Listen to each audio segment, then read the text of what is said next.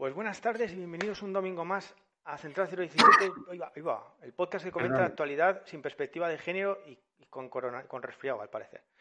sí, eh, soy, esperemos que no coronavirus. Soy David, el presentador del podcast, y está, está conmigo Joan, su director de Su Nombre es Delito. Buenas tardes, Joan. Buenas tardes a todos y feliz eh, toque de queda. Exactamente, feliz, feliz, feliz toque, toque, toque, toque de queda. Bueno, hoy, es, hoy va, a ser, va a ser largo, tenemos bastantes temas que comentar. Tenemos, eh, tenemos la condena de infancia libre, tenemos, tenemos denuncias falsas, tenemos videojuegos contra la violencia de género, tenemos un manifiesto aliade. Bueno, tenemos de todo hoy. Venga, así que vamos, vamos que lo tiramos. Bien. Eh, de desactiva, desactivación de la libertad nocturna. sí. Eh, eh, feliz, feliz 1984. Sí, eso es una miedo. Bueno, a ver, bueno, de todos los titulares que han tratado el caso de, de Infancia Libre, hemos seleccionado el de Europa Press y en cuanto lo digáis vais a saber por qué. Condenada a más de dos años de cárcel la expresidencia de Infancia Libre por ocultar a su hijo en 2017. Se, se te oyen ruidos, Joan. ¿Verdad? O, ocultar. Ocultar, ocultar. A, su, ocultar a su hijo. Manda huevos. Manda huevos. No, no, no, secuestrar. Secuestrar es casi como que mm, la culpable es ella. Mejor ocultar, ocultar. así a que lo protegen. Claro, eh, esa, eso es. Y luego, bueno, el texto no es mucho mejor. Condenada a más de dos años de cárcel, bueno, de infancia libre por ocultar a su hijo en 2017, el juzgado de lo penal número 23 de Madrid ha condenado a la expresidenta de infancia libre, María Sevilla, dos años y cuatro meses de cárcel, poca pena, o sea, pena benévola, como autora responsable de un delito de sustracción de menores por hacer desaparecer a su hijo en 2017 y no entregarlo a su padre por orden judicial. Ojo, ¿eh? Por hacer desaparecer. es, que, es que... Porque es, es, el puto. Es un puto mago, ¿sabes? Es como, como, ¿Cómo se llama el mago este tan famoso? Pues, eh, ¿Gandalf? Houdini. A Houdini. Es el puto Houdini, hace desaparecer hijos. Lo hizo un mago, efectivamente.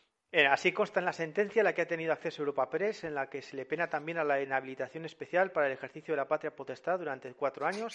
Se le absuelve además de un delito de abandono. Además, deberá indemnizar al padre del menor en concepto de daños morales en la cantidad de 5.000 euros. Y ya ha anunciado la chica que va a recurrir. Que va a recurrir. Eh, ahora, pues, pues, eh, por, por, bueno, por curiosidad, para que sepáis cómo se ha librado de los cargos de abandono del menor, porque claro, le han denunciado también por no escolarizar al niño. La, la jugada ha sido que lo que... Claro, es que lo estaba ocultando, David. Ya lo sé, lo sé. Pero, que, pero no, que lo que lo estás ocultando, tienes que escolarizarlo. ¿Sabes? Que no puedes no escolarizarlo por, por, por, mucho que lo quieras ocultar. Que, que, lo que la jugada era que lo, lo había escolarizado en un centro que, eh, que, en el que había firmado un acuerdo de, de auto no sé cómo, no sé cómo llamarlo, con, de, de, que, con el que le había acordado que le enseñaba ella en casa. Ba, básicamente. Ah, vale, homeschooling. Eso, con un acuerdo de homeschooling. Entonces, eh, por, por, y así esta, de esta manera se rodea la, la, lo del tema de la, de la, de la del, digamos, del abandono. Eh, Álvaro, Bernal hizo, Álvaro, Bernal hizo, un vídeo muy, muy interesante sobre el tema de, de la escolarización y, y, de menores criticando a, a la ministra Celar sobre si los niños son de los padres o son del Estado. Que ahí te lo expl explica muy en, en detalle eh, cuáles son las, las eh, los requisitos para considerar que un, que un progenitor está faltando a su obligación de escolarizar al niño. Entonces, bueno, pues eso. Entonces, bueno, pues por recordar que eso ya, pues eh, ya lo sabéis, que los policías que lo encontraron, encontraron los niños que dijeron que estaban un poco, estaban pálidos y que, y que había operaciones en las ventanas y versos de la Biblia en las paredes y bueno, en fin, un desastre. El tema es que con el, con el tema de esta condena es que, bueno, el feminismo hace dos, siempre sorprende de dos maneras. La primera, nunca sabes hasta dónde llegan las tonterías que se les ocurren. ¿Vale? Si, si crees que has visto, si, si creéis que lo de la respiración feminista es una gran tontería, seguro que ya se inventarán alguna mayor. Y el otro frente donde sorprende es lo bajo que pueden, que pueden llegar. ¿Vale? No sé si sabéis que Isabel Serra salió a. Le, fue, le preguntaron en una rueda de prensa por este tema y no se le ocurrió nada mejor que defender a esta mujer después de la condena. ¿Vale? Vamos, vamos a oír eh, sus, palabras porque no, no, no, tiene desperdicio. O sea, es acojonante. Pablo Albella de Onda Cero pregunta por la valoración de la condena de la presidenta de Infancia Libre. Mm, bueno, em, en primer lugar, em, a mí lo que me parece es que este caso es eh, una parte de un debate que se ha generado a raíz de Infancia Libre que evidencia problemas importantes eh, que tenemos en nuestra sociedad. Em, no me sorprende eh, el hecho de que por parte de la justicia patriarcal se haya condenado, eh, en este caso, a la presidenta de Infancia Libre.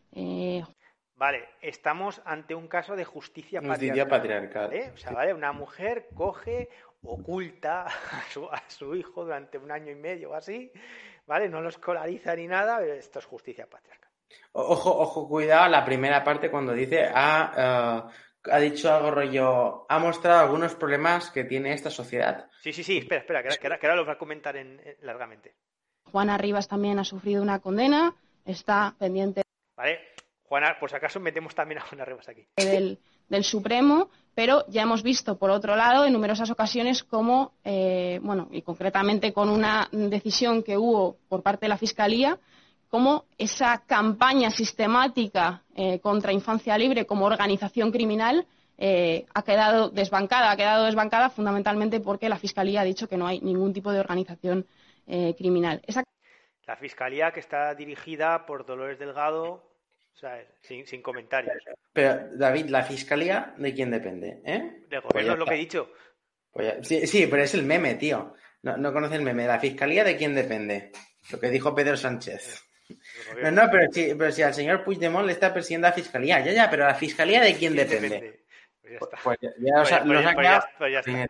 Bien, seguimos. Esta campaña creo que es una campaña que hace fundamentalmente la extrema derecha y hace Vox porque tiene una guerra contra el feminismo y los derechos de las mujeres. Eh, y porque quiere fortalecer la idea de que existen eh, numerosas denuncias falsas, cuando esto es algo que eh, insiste los datos del Consejo General del Poder Judicial que es falso, es absolutamente falso, es una absoluta ridiculez eh, el problema de las denuncias falsas. Lo que pasa realmente es que eh, el abuso sexual infantil es algo que está muchísimo más extendido de lo que se habla, que está invisible, que queda impune y ese es el problema que tenemos que atender. Por tanto, bueno, pues ahí, hasta, ahí, hasta ahí llega. Bueno, eh, la, patada hacia adelante y el whatever ha sido brutal, ¿no? en plan, de hacer una pregunta y no sé qué de, de, bots y las denuncias falsas y que todo es ridículo y que diga lo contrario es un facha. Sí, mayormente. Bueno, el, dato de las denuncias falsas no es del Consejo General del Poder Judicial, es de la Fiscalía General del Estado. De aquí se, de aquí se denota que, que no tiene ni idea de lo que está diciendo. Y bueno, ya lo de que el, el, problema en realidad son los abusos sexuales a menores, problema invisibilizado del que no sabemos nada, pues no sé, si tanto lo sabíais, porque cuando en su día no se sacó una ley, no sé. como, La, como, sé, como, como la biogen, pero para todo tipo de violencia intrafamiliar. Me pregunto si hay algún partido que está proponiendo eso. es que, es, es que, ¿sabes qué pasa? La izquierda sabe mucho de, de abusos infantiles, sobre todo en Baleares, que lo tienen muy por mano. exactamente, ahí, sí que saben. A, todo esto, lo que a mí me ha quedado claro que ha dicho Isa Serra es que la sociedad tiene un problema. La sociedad tiene un problema de que aún no se ha dado cuenta que los hijos son propiedad privada de las madres y son sus hijos y se los follan como quieren. Bueno, bueno, Joan. Bueno. pero ya lo entiendes, hacen lo que quieren con ellos. Eh, bueno, venga, el siguiente, siguiente tema. Bien, eh, nuestra ministra de Igualdad nos ha dejado un avance de lo que va a ser eh, la ley, la, nueva ley de la violencia sexual, ¿vale? Que esto están, lo, están, lo están cocinando, ¿vale? La ley de libertad sexual amparará también a niños víctimas de abusos. Tras ser sometido a consulta pública, el Ministerio de Igualdad ha incorporado al texto algunas de las más de 70 alegaciones que han aportado distintas entidades.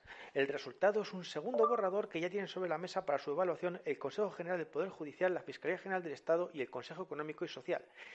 La norma que fuentes de la igualdad consideran difícil que regrese al Consejo de Ministros para su aprobación antes de finales de año no ha sido alterada sustancialmente, pero sí incluye novedades relevantes. Bueno, ya por lo menos esto nos da una, idea de, un time frame que, vamos, que a, primeros del año que viene volveremos a tener borrador. Entonces, ¿qué novedades incluimos? La propuesta para la conocida como ley del solo sí es sí e incluye su ámbito de aplicación a las mujeres a partir de 16 años. Ahora la norma propone proteger y asistir también a los niños que sufren algún tipo de violencia sexual. Vale, esto pueden ser dos cosas. Esto habrá que verlo, como todo. Si cubren a niños y niñas, estamos en una ley de violencias sexuales que cubre a todo el mundo menos a los hombres adultos. O sea, si tienes menos, si eres, varón y tienes menos de 16 años, te cubre. Pero cumple 16 ya no, ya no te cubre.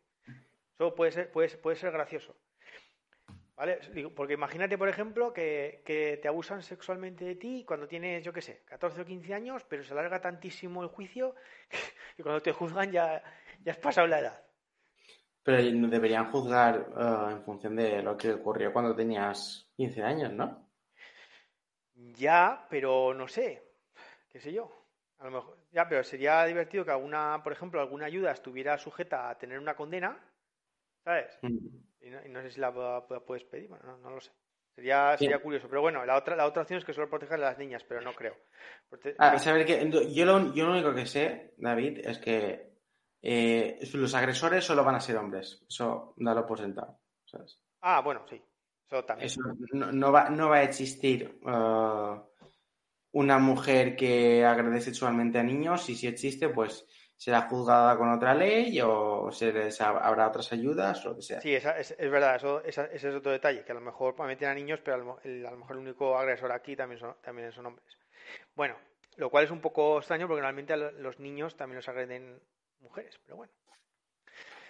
En el marco de la reparación de las víctimas, el objetivo de igualdad incluye equiparar a los huérfanos por un feminicidio sexual, es decir, a los hijos de mujeres asesinadas tras una agresión sexual, con aquellos que pierden a su progenitora en crímenes de violencia de género. Ojo aquí que a ver si el borrador va a incluir la palabra feminicidio, que sería una novedad en, en la legislación española, que, no, que está, ese término no está en ningún sitio. Y... Aquí ya nos, lo empiezan a meter. ¿Y el Supremo va a aceptar neolengua? Si está en la ley, ¿qué va, va a decir? Sí.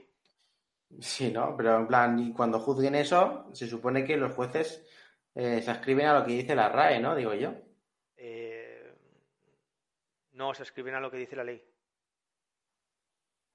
Ya, y la ley, si no, si no la pueden interpretar humanamente, humanamente, en teoría. No, entiendo. O sea, tú imagínate que eres juez y lees no sé qué rollos de feminicidio. Tú no puedes decir, yo no sé qué, de qué coño me estáis hablando. Eh, no, tienes, tienes que aplicar la ley. Y tienes que dar por hecho lo que significa feminicidio. Y para, para, para eso están los jueces, para interpretarla. Mm, bueno. Claro, o sea, sí. Hombre, imagino, imagino que Supongo que es femicidio, que muere, que, muere un asesinato de una mujer, tampoco no es muy, difícil. O sea, en, esa misma comparecencia, Montero adelantó otra de las novedades incluidas en el anteproyecto, la persecución del proxenetismo, en todas sus formas, incluso sancionando penalmente a los dueños de los prostíbulos. La idea es asimismo modificar el Código Penal para aclarar la confusión que, según Igualdad, existe actualmente en la práctica entre el proxenetismo coactivo y el no coactivo para ello se da hincapié en que el segundo implica que el explotador sexual se aprovecha de su situación de superioridad y de la relación de dependencia que la mujer tiene hacia, hacia él. Ojo, proxenetismo no coactivo.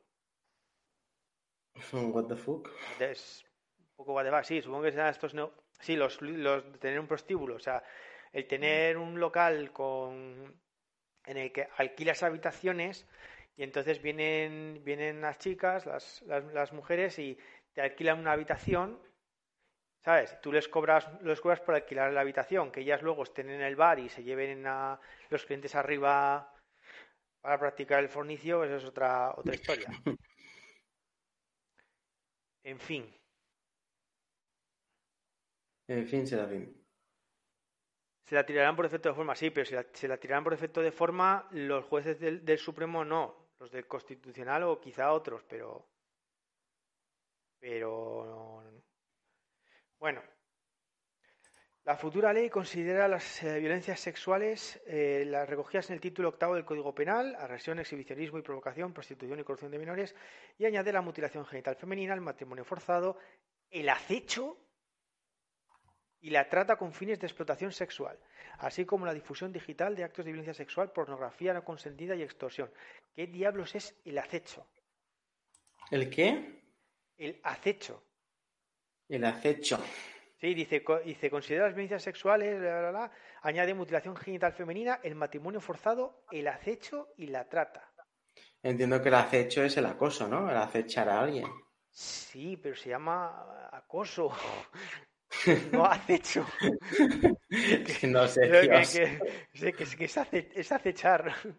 O sea, No, le dio la palabra y puso la que... eh, La que... no sé qué, qué es Sí, eso, qué delito es ese, el acecho. O sea, que tú estés siguiendo a una mujer por la calle es acechar. No sé. Las mismas fuentes reconocen que hay otras violencias que se quedan fuera y han avanzado que se incluirán en la reforma de la ley del aborto. Se trata de, for- de formas reconocidas en los acuerdos internacionales y que aún no se recogen en la legislación española, como la esteriliza- esterilización forzada, el aborto forzado, la violencia ginecobstétrica o los vientres de alquiler. Así, la gestación subrogada quedará, quedaría eh, calificada como explotación reproductiva.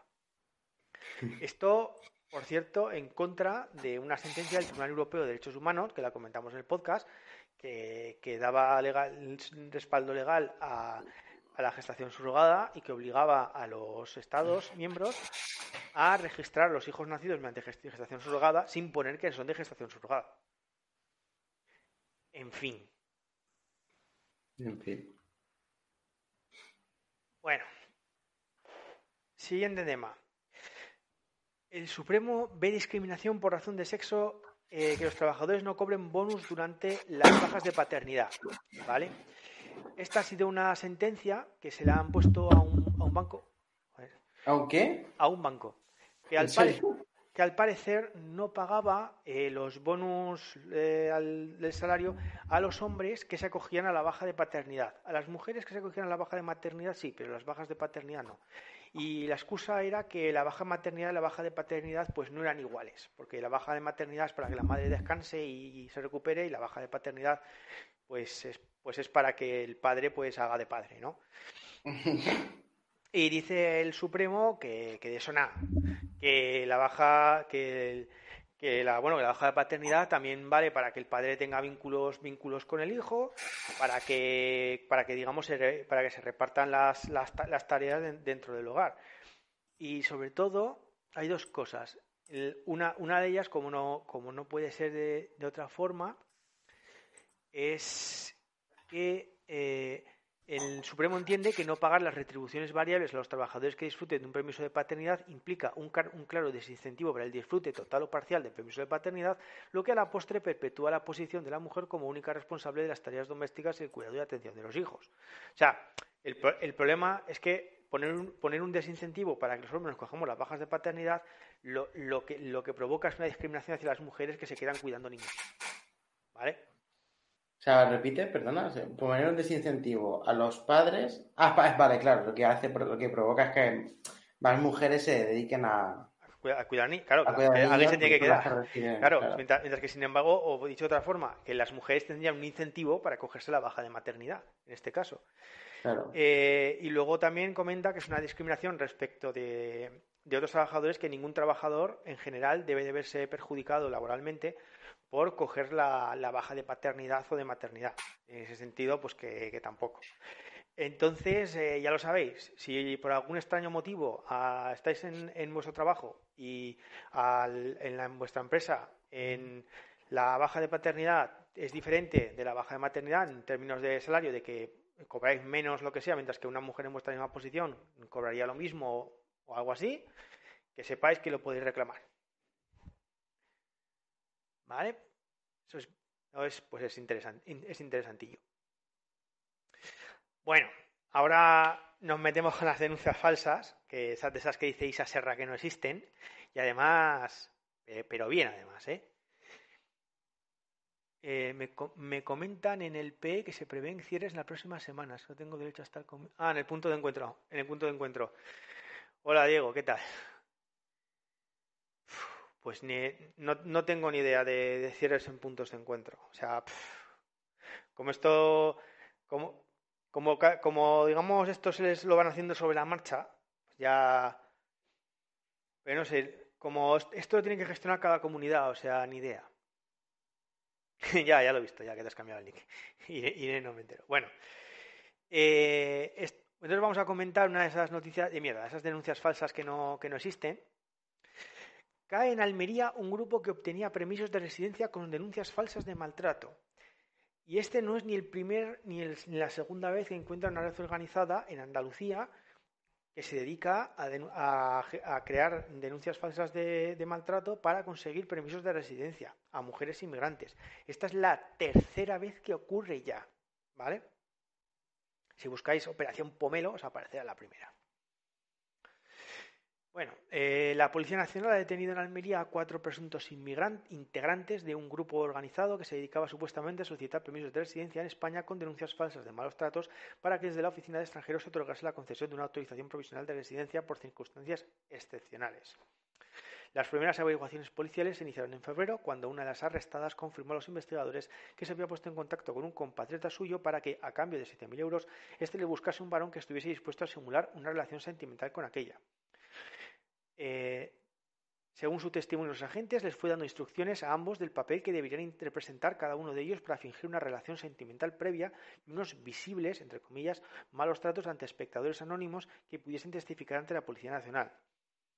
La arrestada manifestó en su declaración en sede policial que recurrió a esta persona porque otras mujeres en su misma situación habían obtenido un permiso de residencia con fraude de ley, pagando la cantidad de 10.000 euros. Eso es lo que cuesta un permiso de resi- residencia en España para una mujer. 10.000 euros. Es la sentencia con, con, o sea, con más multa de la fecha, ¿no? Hasta la fecha. ¿Sentencia? No, no, no. Esto es una investigación policial, no es una sentencia. Ah, perdona, pensaba que era una... No, los 10.000 euros es lo que tenía que pagar una mujer para que, para que le montaran el chiringuito de la denuncia falsa. Ah, perdona, perdona, joder, se me ha ido la perola. Está- Es que justo has dicho 10.000 euros y estaba pensando en, en el caso este de que condenaron a una mujer a pagar una cifra similar, ¿no? Por, por una denuncia falsa. ¿Eran 10.000 o 15.000? Sí, 10.000, la, del- la del pegamento. Sí, ciertamente. Es que me- me- se me ha ido la pegamento. Bueno, pues A ver, carillo, aún así, ¿eh? 10.000 euros. Bueno, bueno, pues otra vez más de, la- de que ponía, de- eh, ponía denuncias en una red organizada que ponía denuncias falsas de estas que de estas que no existen. Bueno, eh, eh, otra denuncia falsa es que Podemos admite que despidió de forma improcedente a su abogado José Manuel Calvente con una falsa acusación de acoso sexual. ¿Os acordáis de este caso del abogado que fue despedido en extrañas circunstancias por una supuesta denuncia de acoso sexual? Pues no. El procedimiento judicial ha terminado en un acuerdo entre ambas partes en que consiste, en primer lugar, en que Calvente ha renunciado a pedir la nulidad de su despido, porque no tiene ningún interés en volver a trabajar en Podemos. En segundo lugar, el partido ha admitido su despido improcedente al tiempo que reconoce que no existían las causas alegadas para su des- destitución. Es decir, que el acoso sexual esgrimido por Iglesias, entre otros líderes de la formación morada, nunca existió. ¿Vale? Y Calvente ha anunciado que va a ir por lo penal y por lo civil para pedir una indemnización por daños al honor. Vaya, vaya. Vaya, vaya. El partido de no existen denuncias falsas admitiendo una denuncia falsa. ¿Qué cosas? Qué cosas. ¿Qué, qué- qué será lo próximo? ¿Admitir que el comunismo nunca funcionó? Ya sería la hostia. claro, el partido que, que- que siempre dice que el co- el comunismo funciona, resulta que no funciona. Bueno, el, esta se, este se une pues a otros casos como el, el chavalí este, que iba en silla de ruedas que también le denunciaron por un supuesto acoso a una a una chica y también otro- hubo también un concejal de Izquierda Unida en no sé dónde también, pero en general ha habido, digamos, políticos de todos los partidos que se han visto salpicados por, por denuncias de estas, con, con mayor o menor acierto. Algunos han sido fulminados, vamos a decirlo así, por la denuncia, otros han mantenido su inocencia. ¿Vale? según, según el caso. A ver. Bueno, eh, os contamos el siguiente capítulo en el famoso caso de, de, la nulidad del matrimonio por homosexualidad, que al final, que bueno, por un titular muy sensacionalista, dice, condenado por ocultar su bisexualidad a su mujer. Se le obliga a pagar mil euros a su ex mujer por cada año de matrimonio y declara la nulidad del enlace, total tres mil euros. El condenado señala que recurrirá a la sentencia y que no da crédito a lo sucedido. A ver, el condenado, ¿cómo que el condenado? A ver, que es un juicio civil, que no es un juicio penal. Este tío no han condenado a nada. ¿Vale? ¿Y, entonces cómo se llama? El condenado. No, es no, es, condenado, el. es condenado. El sentenciado. sentenciado será, o. Sí, o sea. Pero no, no, no, ha recibido una condena penal. O sea, no sé si en un juicio civil se le puede llamar condenado, pero vamos, no, o sea, condenado parece, parece que le han, eso que le han, que es una condena por ser homosexual, que no. Además, hay un detalle y es que en teoría el fallo, el tema es por ser, por ser un mentiroso, o sea, por, ocultar su, orientación sexual, no por ser, homosexual. Otra cosa es si, si, digamos, si la persona con la que te vas a casar tiene el derecho, que en este caso pues se entiende de facto que sí lo tiene, el derecho de saber que su, la, la orientación sexual de su pareja. Hombre, en un principio, entonces, bueno, o sea, estaría ahí un, ahí un poco. A mí lo que me pareció cuando estuve mirando el tema es lo, lo, lo, raro que es el, el, tema este de la, de la esencialidad de la persona, ¿sabes? Que había cosas que por las que sí te daban la nulidad y otras por las que no. O sea, había un caso de un tío que, que, había, que decía que era médico, en realidad no lo era, y había estado ejerciendo 10 años sin título, pero eso no era motivo de nulidad, y, y sin embargo, yo qué sé, eh, otro que era travesti, sin embargo, sí era un motivo de nulidad. Era un poco, ¿qué cojones? Un poco en plan de que no tiene un poco, tampoco mucho sentido. No sé, quizás esto estaba pensado para, para otros tiempos en los, en los cuales a lo mejor un hombre le decía a una mujer que tenía mucho dinero o que era, yo qué sé, le prometía el, el, el, ¿cómo se llama? El oro y el moro y resulta que luego estaba mintiendo descaradamente. Multado, multado, sancionado, sí. Eso es. Le han multado con, con mil euros, eso es. Ah, buenas sugerencias. Bueno, el tío ha recurrido, eh, mira, el tío ha recurrido. El tío ha, afirmado que recurrirá a la sentencia, con lo cual probablemente estemos ante otro culebrón que a lo mejor en algún momento llegue al Tribunal Supremo y como muy probablemente a este, este señor le estarán ayudando desde, desde los LGTBs, desde, desde algunas asociaciones LGTB, pues muy probable, muy probablemente muy probablemente llega hasta el Supremo. Y en el Supremo, pues probablemente veamos, a lo mejor el Supremo se, digna a comentar alguna jurisprudencia. Dice que hasta ya no se puede hacer más, yo qué sé. Bueno. Vale. Siguiente tema. Eh, ¿Cómo vamos de tiempo? Denuncian clases con ideología de Vox en un colegio público de Getafe. Un grupo de padres y madres del Colegio Público Enrique Tierno Galván de, de, Getafe denuncian que sus hijos están siendo víctimas del adoctrinamiento con ideología de Vox por parte de una profesora del área de ciencias sociales. Según han explicado varios padres, en la clase de quinto de primaria la profesora de ciencias sociales está diciéndole a los alumnos que los inmigrantes ilegales son delincuentes, OMG, y que la violencia machista no existe, que la violencia es violencia contra cualquier persona y por cualquier persona. Dios mío, ¿cómo, le Dios mío, esto? Menudo adoctrinamiento. ¿Cómo se le ocurre decir algo tan falsario y radical en el siglo XXI? Además, denuncian varios padres de alumnos de esta clase lo más sangrante es que les han mandado hacer un trabajo este fin de semana para que busquen información sobre mujeres maltratadoras de sus maridos e hijos, asesinas de hombres o niños. Hostia, y lo bueno es la parte de eso de que los inmigrantes son, son delincuentes. O sea, me gustaría saber la versión original Porque seguro que no tiene nada que ver. Inmigrantes ilegales, ojo, ilegales. Inmigrantes ilegales. Yo creo que no tiene nada que ver, pero bueno. Las familias han solicitado a la dirección del colegio mantener una reunión urgente y han anunciado movilizaciones si esta situación no cambia. Consideran que es fundamental que se atajen estos comportamientos que fomentan el odio y el machismo entre los alumnos. Utilicen el PIB parental. Ah, que no, lo tienen. Efectivamente, Adeswap, mejor comentario. Efectivamente. ahí, ahí, ahí ya esa jodido, ¿eh? Algunos lo decían, bueno, ¿y qué? Cuando esté la derecha gobernando, las ideas de derecha sean las que sean mainstream, ¿qué va a pasar? Ahí sí que hay spin parental, ¿no? Ahí sí que hay que proteger a los hijos del Estado. Parece mentira tener que, tener, que decir, tener que decir que la violencia es violencia contra cualquier persona por cualquier persona es una idea de derechas. Parece mentira tener que, tener que estar diciendo eso. Así, de jodida está la, humanidad en el siglo XXI. Pues eso. Entonces, pero bueno, mi, respeto hasta, esta profesora que está intentando desde, desde su lugar hacer algo y, me, entiendo que lo que, lo que pretendía es un poco como normalmente el bombardeo de parte de la violencia hacia las mujeres, digamos que es, es ubicuo, pues la forma de, contrastar eso pues es pidiéndoles que busquen información de, lo contrario, para que sepan que también existe. Bueno, a ver, llegamos al manifiesto Aliade. Diputación de Valladolid reitera su compromiso contra la violencia de género mediante la Red de Hombres por la Igualdad. Cuando digáis Red de Hombres por la Igualdad, huid rápidamente, ¿vale? Porque estos tíos son aliades, ¿vale?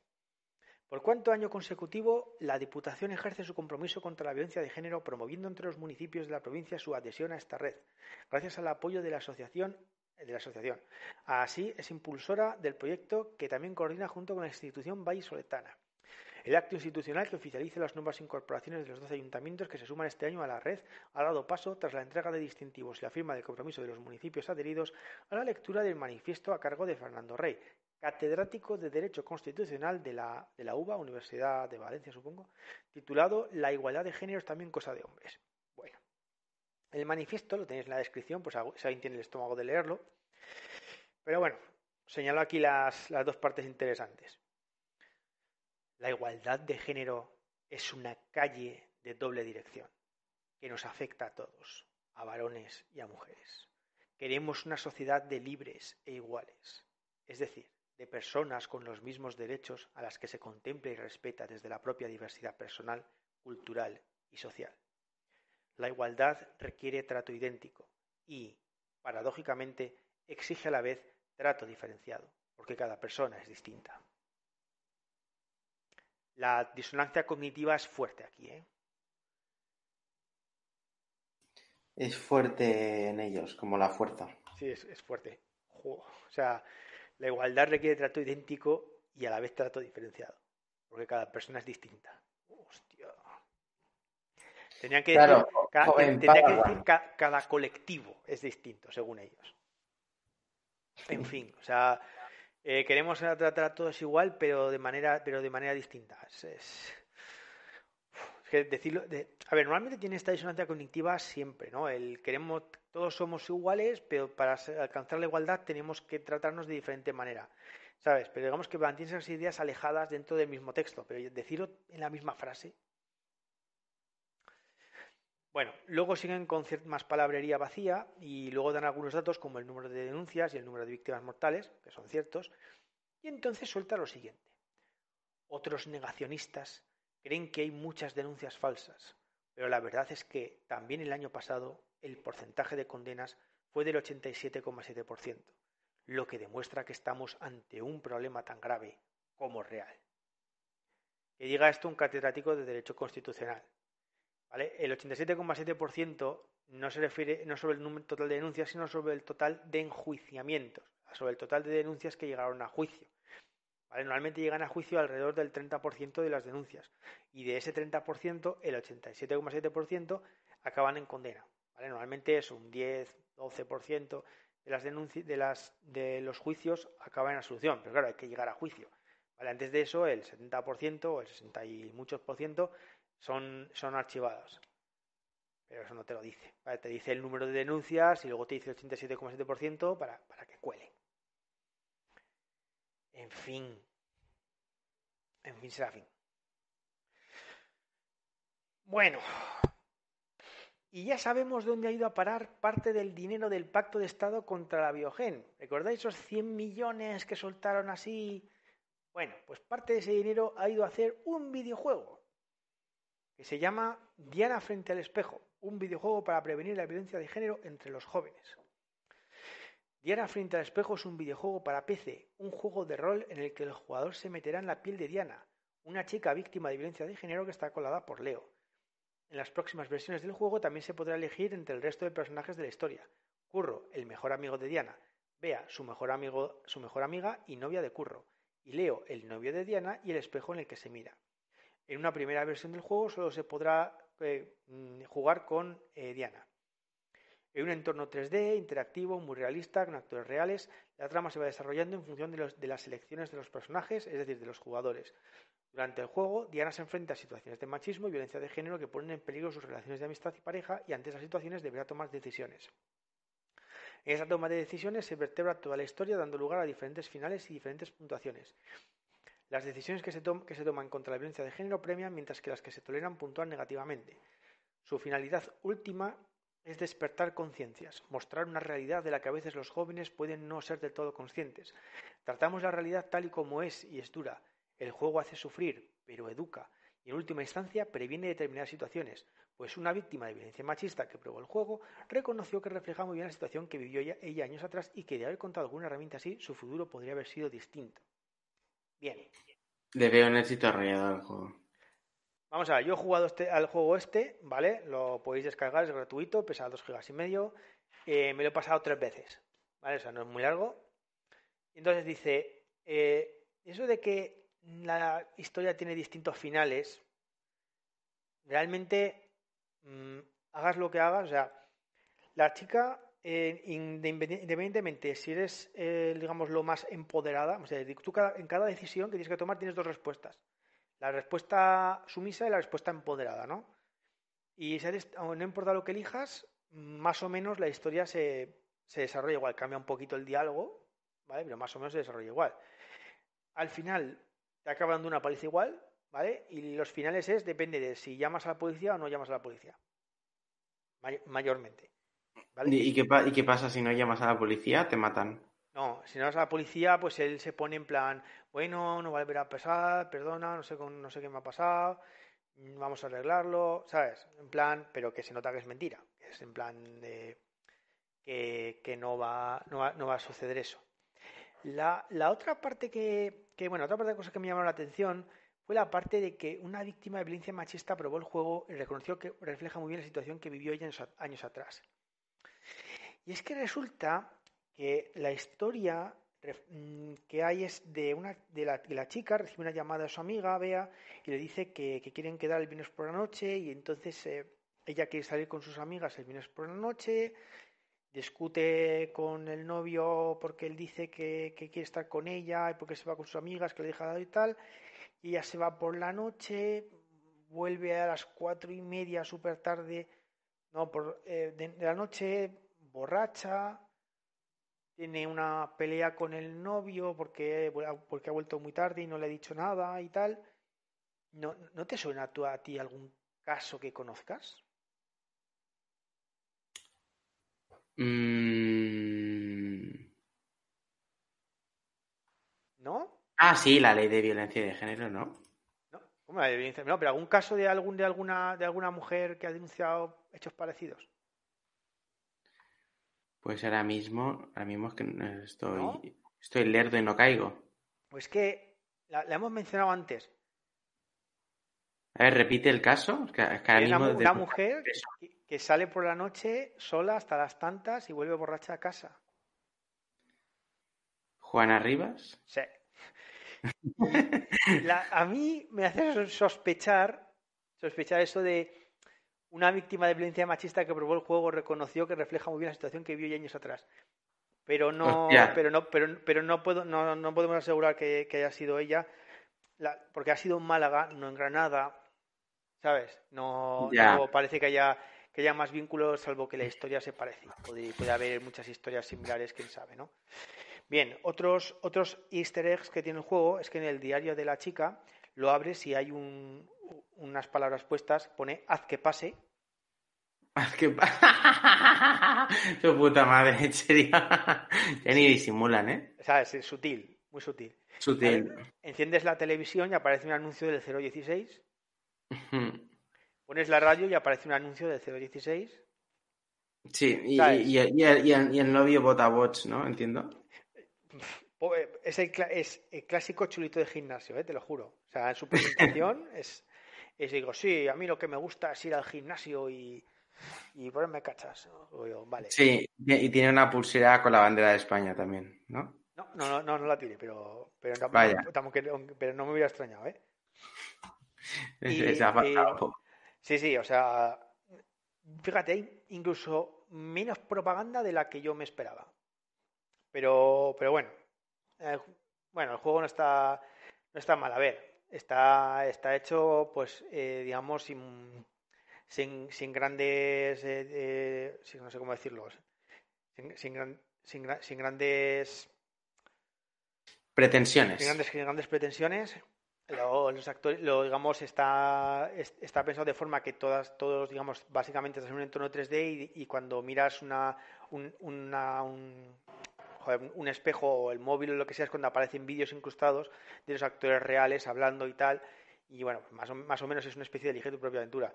No sé si habéis jugado algún juego como The Seventh Guest, del séptimo invitado de los años 90, o Fantasmagoria, que también es otro juego que alterna eh, entornos 3D con, con imagen, con vídeos reales. Tam- nada, ya no me estoy acordando de también eh, Myst, los típicos juegos de, de Myst, también tienen, siguen ese mismo estilo, pues es un poco ese mismo estilo, ¿vale? Vas, vas teniendo interacciones con, vas, vas, digamos, estás en el apartamento y tienes interacciones que, que, digamos, eh, te aparecen pues vídeos de los actores hablando y tal. No está, no, no está mal tampoco el juego, pero me ha parecido curioso es que se les haya ocurrido hacer este videojuego. Aquí va, aquí va el dinero del contribuyente. Bueno, ahora nos vamos a la parte inter- internacional. Una sentencia declara inconstitucional la ley de paridad de Turingia. Los alemanes están que se salen. ¿Vale? Otra vez vuelven a hacer, a hacer algo útil.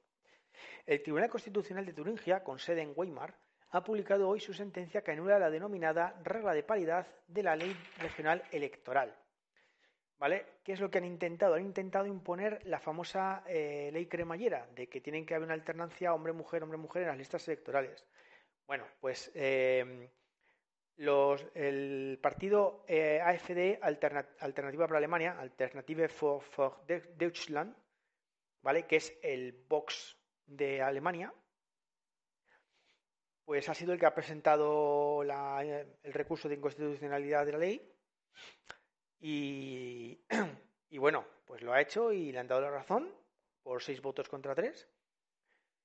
Nada, igual- igualito que aquí, ¿eh? donde se respeta el Estado de Derecho, ¿sabes? El imperio de la ley y todo eso. Y bueno, pues en un tanto que, es que se han, se han notado. El Partido Liberal también está muy de acuerdo y muy contento con el, con el fallo. ¿Vale? El Partido Liberal estaba, estaba por su lado promoviendo un- una derogación de la ley. ¿Vale? O sea, iba- estaba A, a me- a menos mal, porque es que, es que como a veces uno piensa que los partidos liberales en Europa son como... No, no, son no, no liberal de, liberal, liberal de Estados Unidos, sino liberal de... No, no, no, pero yo estaba pensando en liberal rollo ciudadagramos, ¿no? Que, No, no. que- No, ma- ma- sí, ma- más, más pelif. Supongo que no serán del pelif del todo, sino que serán más socialdemócrata, o sea, más como más social liberal. social más social liberal, sí. Me imagino, ¿eh? No. Bueno, pues otra otro punto para, para Alemania en este en este tema.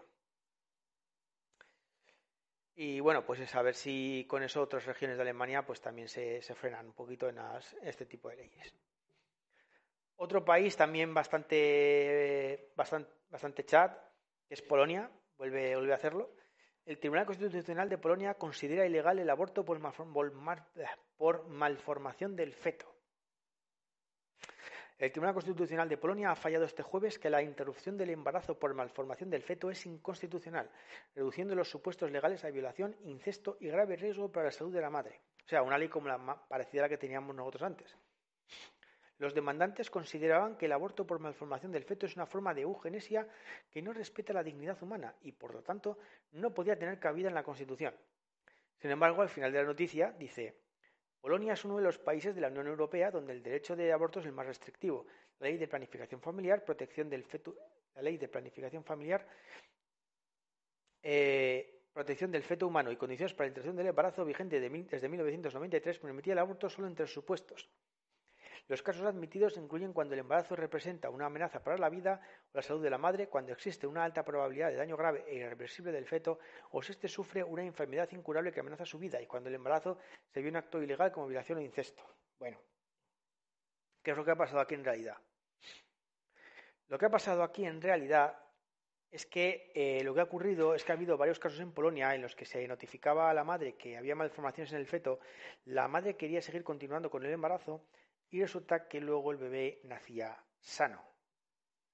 Y entonces el Tribunal Constitucional ha dicho que si no se puede determinar de manera precisa, eh, o sea, de manera con una gran, seguridad, que de, verdad hay esas malformaciones en el feto, que entonces no se puede abortar. ¿Vale?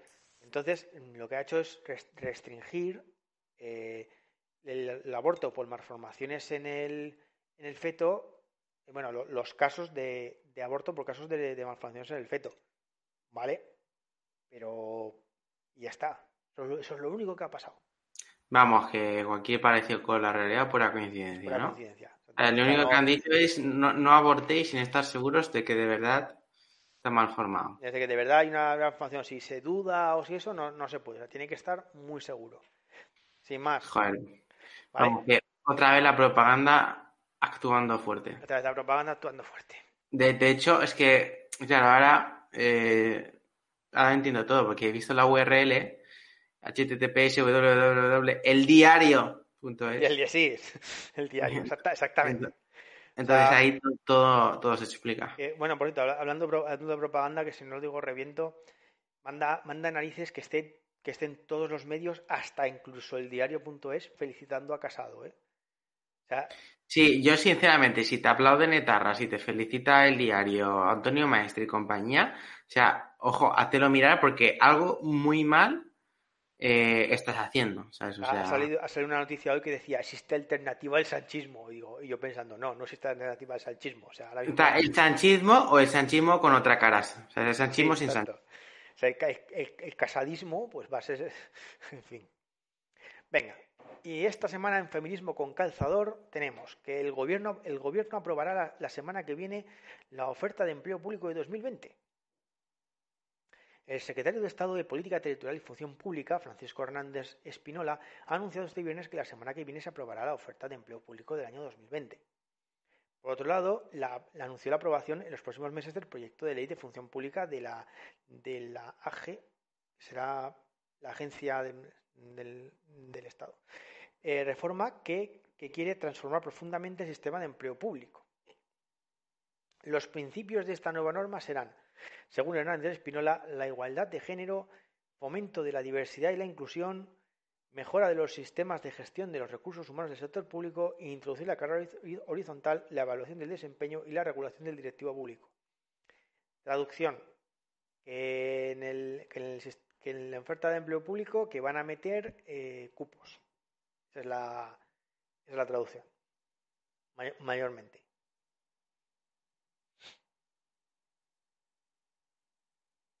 En fin, bueno, pues eso, otra más.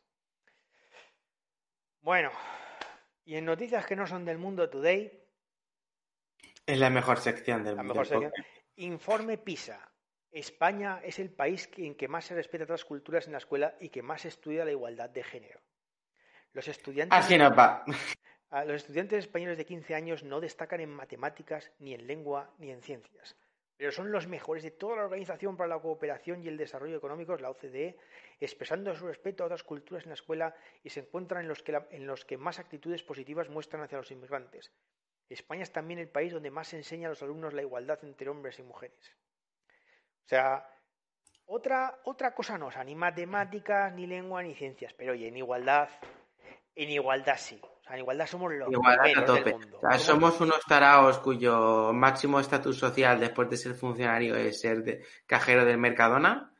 Eh, pero, oye, igualdad a igualdad es que no nos gana nadie. Es que, es que vemos, vemos a un camarero sirviéndole la caña al tío y nos lanzamos a la yugular a combatir la injusticia. Bueno, bueno, y, y ya para finalizar vamos a hacer un pequeño recorrido sobre el agravante, de género, el, el- cómo, cómo ha ido interpretando la jurisprudencia el agravante de género. No por nada, sino porque recientemente ha habido una última sentencia y esta creo que es una buena historia para observar cómo nos la van colando poco a poco. ¿Vale? Y también para comentar porque en la última sentencia ha habido un cambio sustancial importante en la forma de aplicar este agravante. Entonces, pues conviene conocerlo. Bueno, la andanza, del agravante de género comienza en la Ley Orgánica 1 de 2015 de, de reformas del Código Penal que añade el agravante. ¿Vale?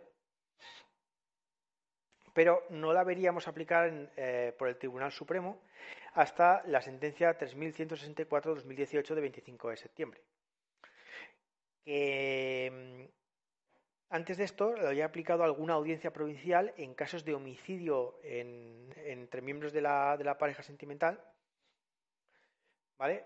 Eh, pero no había llegado todavía hasta el Supremo. Bueno, pues esta sería la primera vez que llega hasta el Supremo. sería un caso de una agresión grave seguida de amenazas de un hombre a su pareja sentimental, ¿vale? El tema está en que esta agresión grave resulta que eh, la dejó con deformidad, o sea, fue una, una- agresión con resultado de deformidad. ¿Qué es lo que pasa? Que la agresión que, digamos, está más penada, la agresión, digamos, cuando hay violencia contra la mujer, es la 148.4, ¿vale? Que es la que tiene más pena. Pero esa es la agresión grave normal. Una agresión grave con resultado de deformidad es el artículo 150 y ese no tiene más pena en función del sexo. Bueno, pues el Tribunal Supremo dice que a esto también hay que aplicarle el agravante de género. Y deja sentado esta sentencia que para poder aplicar el agravante, este agravante se da aplicación en los delitos que no sean específicos del ámbito de la violencia contra la mujer, o sea, si un delito ya tiene, tiene más pena por, por el hecho de que la agredida sea una mujer y la agresor un hombre, que sabemos que hay pues cuatro o cinco delitos que lo tienen, el, agravante de género no se puede aplicar. Que deben existir o haber existido una relación de pareja, no necesariamente estable, se puede aplicar a novios, a diferencia del agravante de parentesco, que el agravante de parentesco no se puede aplicar a parejas de novios, pero el agravante de género, pues sí. El sujeto activo debe ser un hombre, el sujeto pasivo debe ser una mujer, debe existir un ánimo de dominación del hombre sobre la mujer y para aplicar el agravante es necesario acreditar que concurren los anteriores circunstancias mediante prueba válida suficiente y racional. También en la sentencia 67 de 2019 de 15 de enero también se aplica esta misma jurisprudencia. Seguimos con la sentencia 3757 de 2018 de 19 de noviembre, apenas unas semanas después. En este caso se producen unas agresiones seguidas de un intento de asesinato de un hombre a su pareja. La mujer, para salvarse, salta por el balcón de la vivienda a la calle recibiendo numerosas lesiones debidas a la caída. El agresor es condenado por intento de asesinato con las agravantes de parentesco y de género. claro, aquí tenemos un problema. Si hemos dicho que para aplicar el agravante de género hace falta una relación entre hombre y la mujer y el agravante de parentesco eh, se aplica allí donde hay una relación entre un hombre y una mujer, estaremos cayendo en, en una vulneración del principio non bis in idem, no dos veces lo mismo. Estaríamos penando dos veces la existencia de una relación entre un hombre y una mujer. Pero el Supremo pues decide rodear ¿vale? este problema diciendo que, que no, que, que, ya- el, que el- que el hecho de que exista una relación entre ellos sen- sentimental que no es necesaria. ¿Vale? Eh, ¿Cómo no, no es necesaria la relación sentimental? no, no, no es necesaria. ¿Vale? De forma que ya eh, se puede aplicar a cualquier delito, ¿vale? No solamente en, situaciones de pareja, pero deja que debe existir un ánimo de dominación del hombre sobre la mujer. O sea, no debe existir una relación sentimental entre ellos, pero deben tener alguna relación, ¿vale? En la que exista, ¿vale? Una manifestación, estoy leyendo textualmente, una manifestación específicamente lesiva de violencia y desigualdad, ¿vale? Y de dominación. No, no, no es no estrictamente una relación, una relación sentimental. ¿Es una relación jefe-empleada? Por ejemplo. Sí, ¿por qué no? Un delito, un delito en el que esa relación pues tenga algún tipo de, relevancia, sí. O sea. vale. Dice, a ver, concretamente dice, necesitando que concurra en el autor del delito un ánimo de mostrar su superioridad frente a la víctima mujer y demostrarle que ésta es inferior por el mero hecho de serlo. Pero no es necesario que esto se haga en un, en un contexto de una relación sentimental, sino simplemente que se haga. Bien. Pero en un principio debe existir una relación previa. Sentencia 591-2019 de 26 de febrero.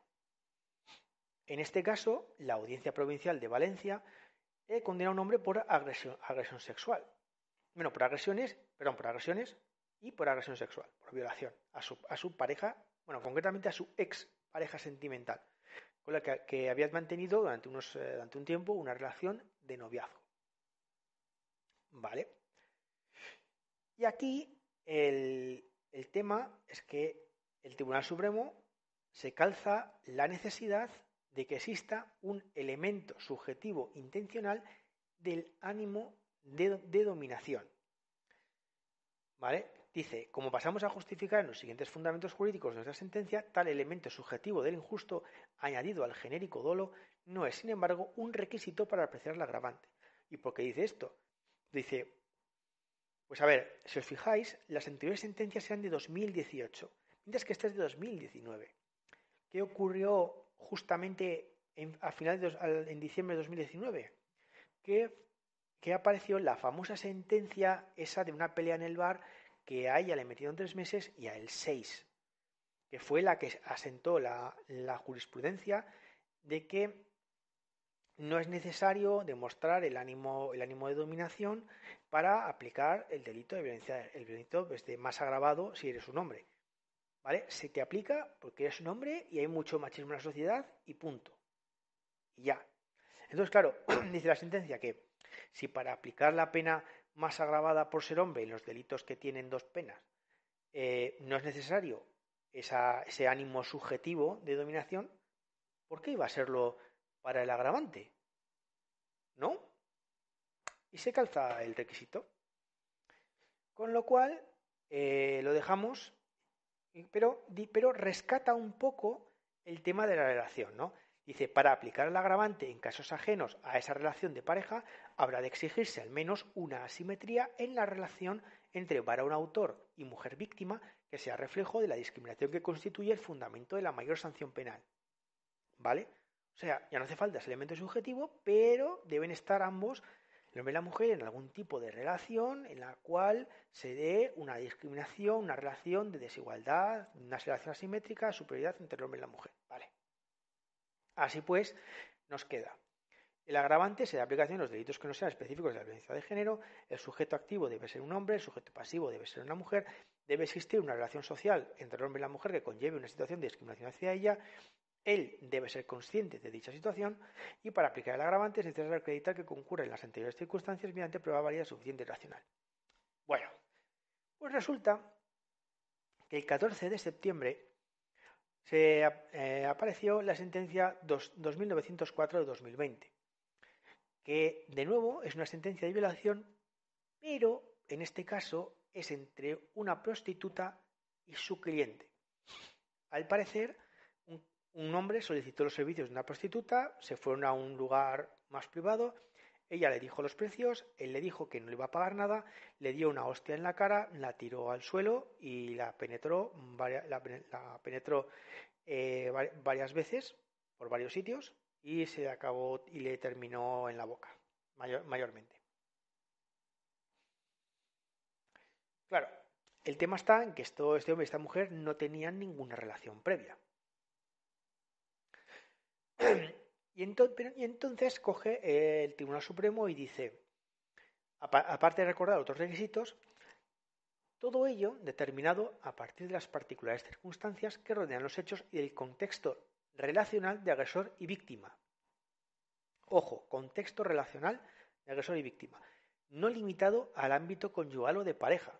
Desde luego no lo impone el precepto, artículo 22.4 del Código Penal, sino a todos aquellos en los que se conciten hombres y mujeres y sean susceptibles de reproducir desiguales esquemas de relación que están socialmente asentados. Vale, vamos a ver aquí el cambio sutil. O sea, no, no, está limitado al ámbito de la pareja, sino a aquellos ámbitos en el que se conciten hombres y mujeres. Conciten es reúnan. Vale, o sea, allá de repente no es otras relaciones, ¿vale? O las relaciones en otros ámbitos. No, no, es otros ámbitos en los que se reúnan hombres y mujeres, ¿vale? O sea, hemos cambiado el se requiere que exista una relación asimétrica a que exista una situación asimétrica. Y claro. Y la situación asimétrica es en la que el tío acaba en la boca, ¿no? Porque. Eh, la situación asimétrica, eh, no, una violación es una situación asimétrica. Porque una, ah. por, definición de. O sea, esa, esa es la parte de la siguiente parte, que. O, o no. Porque dice. El de las relaciones sexuales es claramente uno de esos ámbitos en el que tradicionalmente han operado marcados estereotipos de género que relegaban a la mujer a la procreación en la condición de mero objeto de placer. Ojo con esta frase.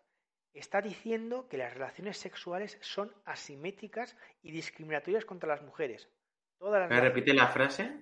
El de las relaciones sexuales es claramente uno de esos ámbitos en el que tradicionalmente han operado marcados estereotipos de género que relegaban a la mujer a la procreación o a la condición de mero objeto de placer.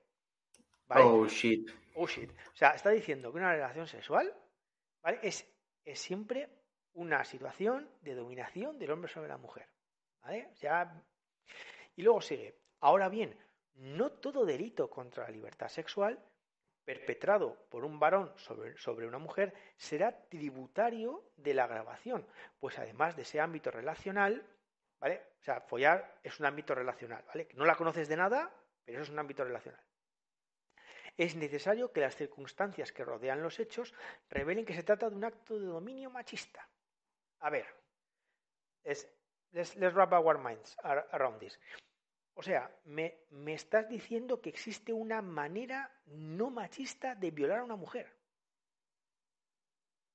¿Cómo? Claro, la, violas con, perspectiva de género, ¿sabes? O sea, ¿cómo, cómo, o sea, si precisamente una violación es una, es directamente, o sea, es una manifestación, tienes que estar en una posición de superioridad, si no, no, no, es posible. O sea, tienes que someter a tu, a tu víctima, si no, no. Claro, porque para empezar, le, le preguntas si quiere el truco es que la tienes amordazada. Entonces, cualquier. La, por, lo das por bueno, ¿sabes? o sea, y lo, haces todo con cariño, o sea, susurrándole al oído. O sea, dices que, que una relación sexual es tradicionalmente donde, donde ha habido un sometimiento de la mujer y, luego dices, pero existen formas no machistas de violar. yo, ah, ¿cómo? ¿Cómo, ¿Cómo es una forma no machista de violar? En fin, Viene a decir la sentencia que es una violación de hombre a mujer, se da una relación asimétrica de poder, un patrón histórico de discriminación, bueno, eso, ¿cómo, cómo es posible? Ah, aquí, perdón, que me he equivocado de, párrafo. La sentencia pasa a enumerar, sin pretender ser exhaustiva, una lista de circunstancias que pueden valorarse para determinar si concurre la aplicación del agravante de género. Dice, dice, habla de colocarse el foco en la especial vinculación entre agresor y víctima, en las expresiones proferidas, el carácter especialmente denigratorio de las prácticas desarrolladas, el número de actores, el simbolismo de determinados actos, entre otros. O sea, que yo lo entienda bien.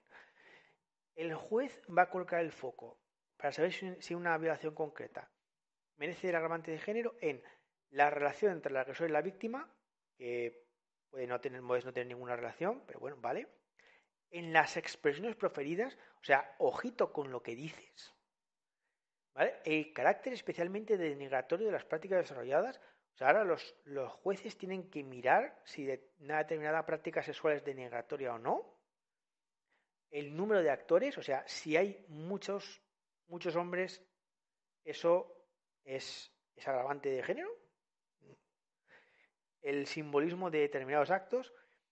O sea, que la manera de, de, de, de violar a una mujer de una manera no machista es que violes a una mujer que no conoces de nada, totalmente callado, mm, la metas ella, ella encima, porque claro, si tú estás encima, eso es una encima, sí, sí. La, la, tienes que procurar, digamos, con, con preservativo.